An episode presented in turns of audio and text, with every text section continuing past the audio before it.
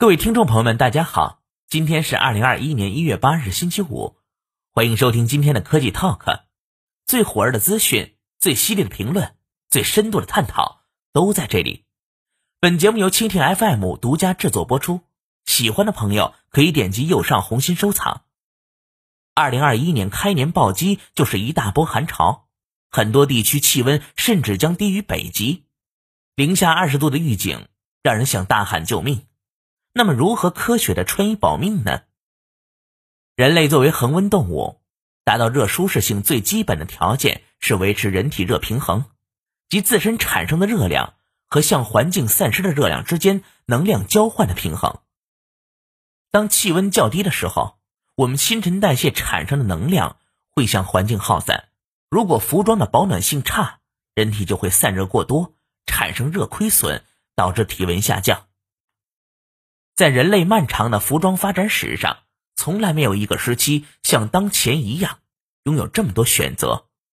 除了天然材料，例如棉、麻、丝、毛皮、羽绒等等，人工合成的纤维在纺织品中的占比也在不断增大。衣物材质的进化史不仅是丰富衣物色彩的过程，还是提升衣物保暖性能的过程。对于冬服而言，人们往往。在这些材质的基础上，选择厚度较高的产品，仿佛厚度和暖和之间有某种神秘的联系。然而，材质的选择相较于厚度，往往更为重要。棉花和羊毛都是较轻较细、中空度较高的纤维，在透气保暖方面性能优异，而原料是聚酯纤维，经过多道复杂工序加工处理而成的摇粒绒，可以说在各个方面模仿了羊毛。不仅质地轻盈，其御寒能力更是羊毛和棉花的二至四倍。羽绒自不必说，作为一种来源于鸭或者鹅等水禽动物的天然蛋白质，在保暖材料中绝对占据着不可替代的位置。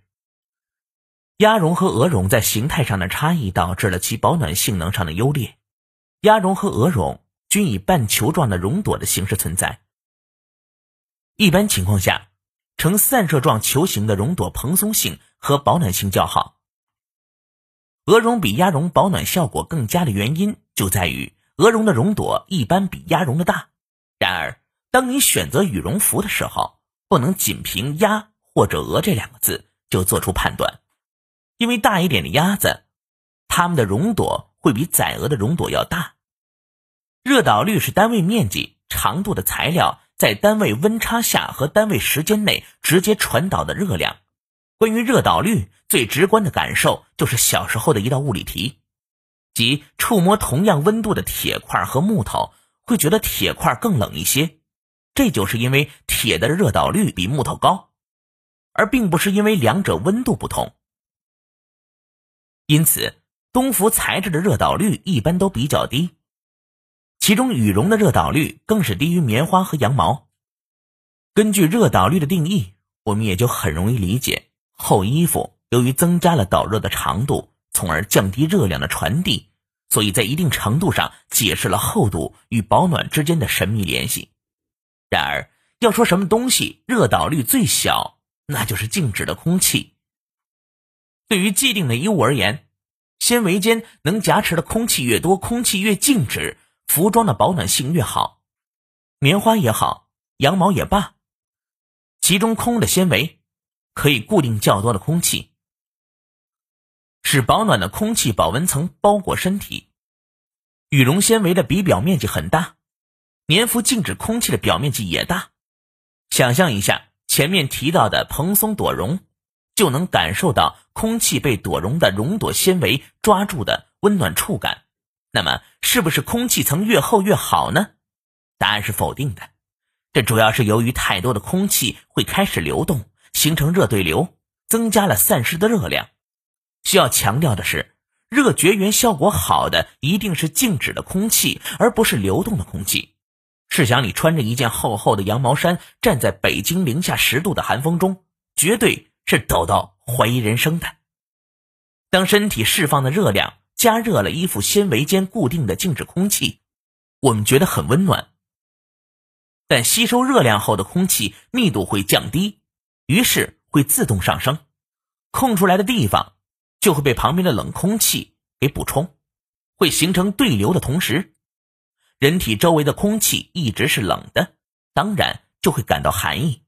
所以，最适宜的空气厚度对于保暖来说是非常重要的。这也就是为什么羽绒服要保证一定的充绒量。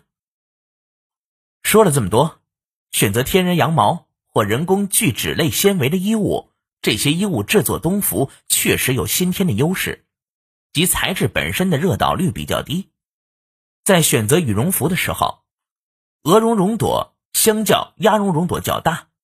能固定更多的静止空气，保温性能会得到提升。第二，一定厚度的衣物是保暖的前提，毕竟厚度的增加会降低热量的传导。即使臃肿一些，但穿的厚仍然是最朴素的保温方法。第三，多重衣物叠穿是增加空气层的好办法，但请记住要增加静止空气层。以上就是本期科技 Talk 的内容，我们下期见。